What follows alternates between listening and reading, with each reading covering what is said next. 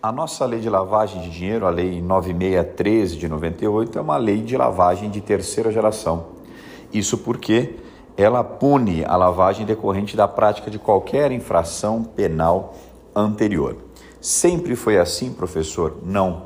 A lei é de 98 e de 98 até o ano de 2012 ela era uma lei de lavagem de segunda geração. Ela punia a lavagem apenas quando decorrente da prática de crimes crimes que estavam previamente estipulados em um rol taxativo da própria lei. Houve, portanto, uma alteração legislativa profunda. Ela aconteceu no ano de 2012 e transformou a nossa lei, que era de segunda geração, em uma lei agora de terceira geração, que pune a lavagem decorrente da prática de qualquer infração penal anterior. Infração penal é gênero de que são espécies o crime e a contravenção penal. Bom, desse primeiro entendimento, a gente reforça a tese aqui de que no Brasil pode haver lavagem de dinheiro fruto de contravenção penal anterior, se eu estiver ocultando ou dissimulando valores decorrentes da prática contravencional, pode haver sim lavagem. Porque, como eu disse, pune-se a lavagem decorrente da prática de qualquer infração penal anterior, seja do tipo crime seja do tipo contravenção penal. Uma contravenção penal que marca muito o capítulo da lavagem é a contravenção penal de jogos de azar.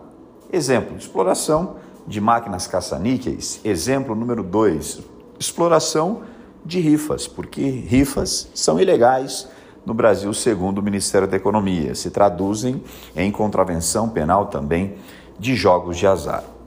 Bom, muitos têm dito por aí o seguinte: existem projetos de lei que estão buscando a regularização do jogo de azar no Brasil.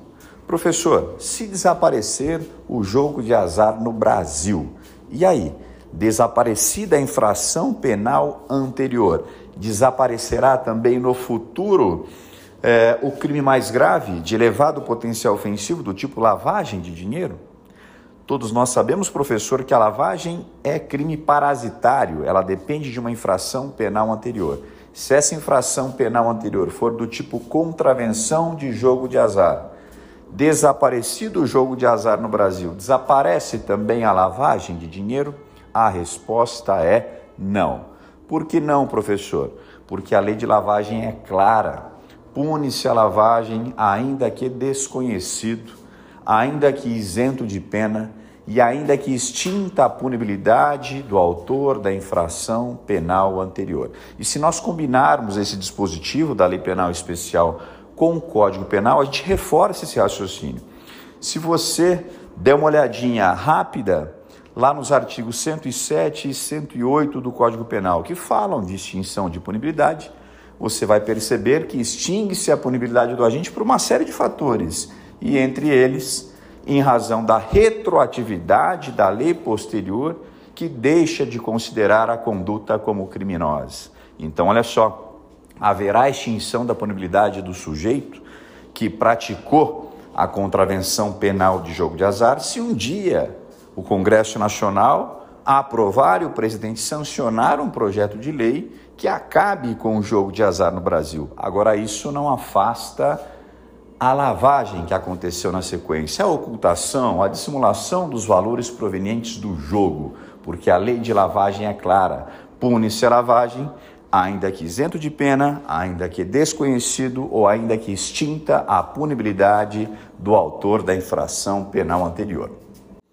Agora, outro ponto que merece ser colocado: existe um projeto de lei já aprovado pela Câmara dos Deputados que legaliza o jogo de azar no Brasil. Agora tem que ficar claro aqui que esse projeto permite no Brasil, caso ele seja aprovado em ambas as casas e sancionado pelo presidente, ele permite a exploração de jogos de cassino, jogos de bingo e vídeo bingo e até mesmo do jogo do bicho e dos jogos online. Só que em momento algum esse projeto fala das chamadas rifas. Rifa não se confunde com sorteio.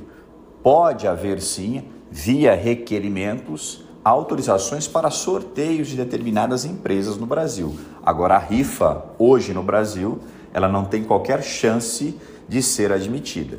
Claro que rifas de escolas, rifas no casamento do sujeito, rifas de pequenos prêmios, claro que são todas marcadas pela bagatela, pela insignificância e passam imperceptíveis pelos órgãos de persecução, porque os órgãos de persecução têm algo mais sério para se fazer. Agora, as rifas que foram objeto de persecução penal em Brasília e em todo o Brasil eram rifas milionárias e desautorizadas.